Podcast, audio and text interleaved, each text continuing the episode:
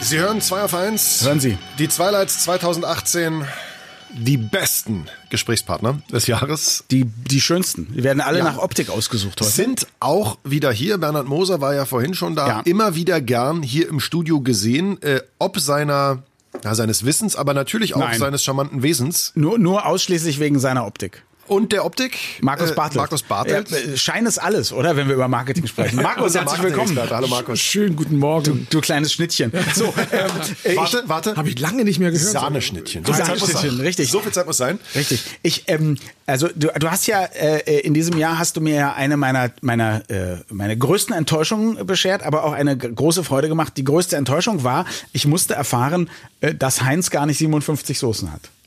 Tut mir leid, ja. Das, ist wirklich schlimm. Und das nicht, dass ist in auch- Heinz gar nicht 57 Gewürze sind. Und ich verstehe auch gar nicht, ich verstehe auch gar nicht, dass das noch keine schlimmsten Abmahnungen in Deutschland nach sich gezogen hat, weil man sowas doch eigentlich gar nicht darf. So, Also die hier. 49ers sind da auch nicht Ja, das 49. ist aber das ist ja so alt und das ist ja Tradition Ach so. geworden mittlerweile. Ach, Ich glaub, alter Beschiss ist bisher- erlaubt. bisher So wie hat's auch noch- Wahlwerbung. hat's auch noch keiner überprüft. Ich meine, das ist ja auch so sogar ein Schlagen. Ja, diese ja. 57. und wenn man so aufs Regal guckt im Supermarkt, könnte man denken, ja, da gibt's noch mehr, die haben halt nur die, Genau. die Highlights Die sind rausgepickt. halt dann nur von Knorr, aber ist ja egal. So, Ja, und also mittlerweile kann man das sich ja markenrechtlich schützen lassen. Damit ist das ja dann auch wieder hinfällig. das ist dann auch wieder Ja, egal. natürlich. Ja, ja, das klar, ist du doch kannst- dann ein Markenname. Das ist genau, das Marken. also wenn ich jetzt, Markenzeichen. äh, äh, sagen wir mal, Du könntest dich Supermoderator nennen und schützen lassen.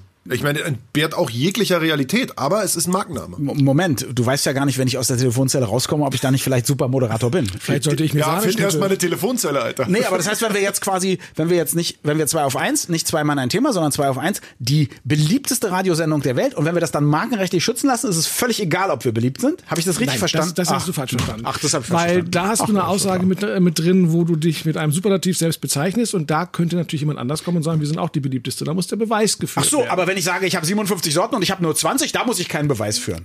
Ja, das ist. Herr Bartelt, wir, äh, Ja, aber 57 Sorten steht da nicht drauf, da es steht, da nur steht 57 Varieties drauf. drauf. Es steht 57 Varieties, drauf. Und Varieties ist, heißt nicht äh, Sorten. Das heißt ja nur 57. Abwandlung. Du kannst ein bisschen Abwandlungen. Wasser ranmachen, ein Genau, bisschen so ist Zucker das. ranmachen, ein bisschen.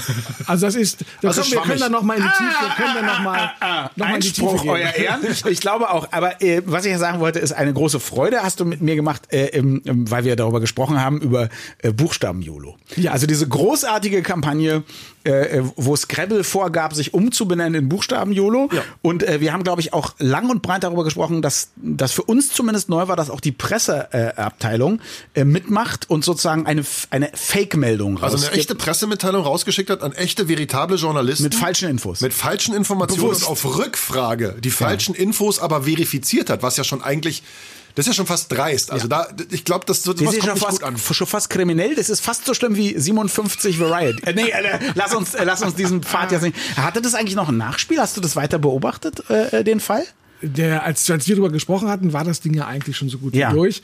Und ähm, es, es gab tatsächlich, oder es gibt weiterhin Diskussionen darüber, äh, auch von dem Verständnis der Pressearbeit her, also in, in Pressekreisen oder auch in PR-Kreisen Ja. hat das tatsächlich Wellen geschlagen. Okay. Dass man sagte, können wir damit umgehen, können wir so nicht damit umgehen. Und ich hatte witzigerweise zum gleichen Zeitpunkt auch ein PR-Seminar an der Uni, habe mit den Studenten, Studentinnen drüber gesprochen, ähm, die auch gezeigt haben, dass das nicht ihr Verständnis von, von Public Relations ist, was dort passiert. Das Und- ist ein Marketing-Gag, der ist cool und lustig, aber das hat halt in veritabler und- Pressearbeit nichts zu suchen. ne? Und das mit einzuspannen, also diese, diese, diese, diese Nähe von PR zum Marketing wächst ja sowieso sehr stark und wir haben immer mehr Mischformen im Grunde genommen. Und äh, das ist, glaube ich, ein Schritt, den Sie da zu weit gegangen sind. So, jetzt sag doch noch mal ganz kurz, was ist denn dein persönliches Highlight gewesen in 2018? Gab es eine Kampagne, die dich beeindruckt hat zum Beispiel?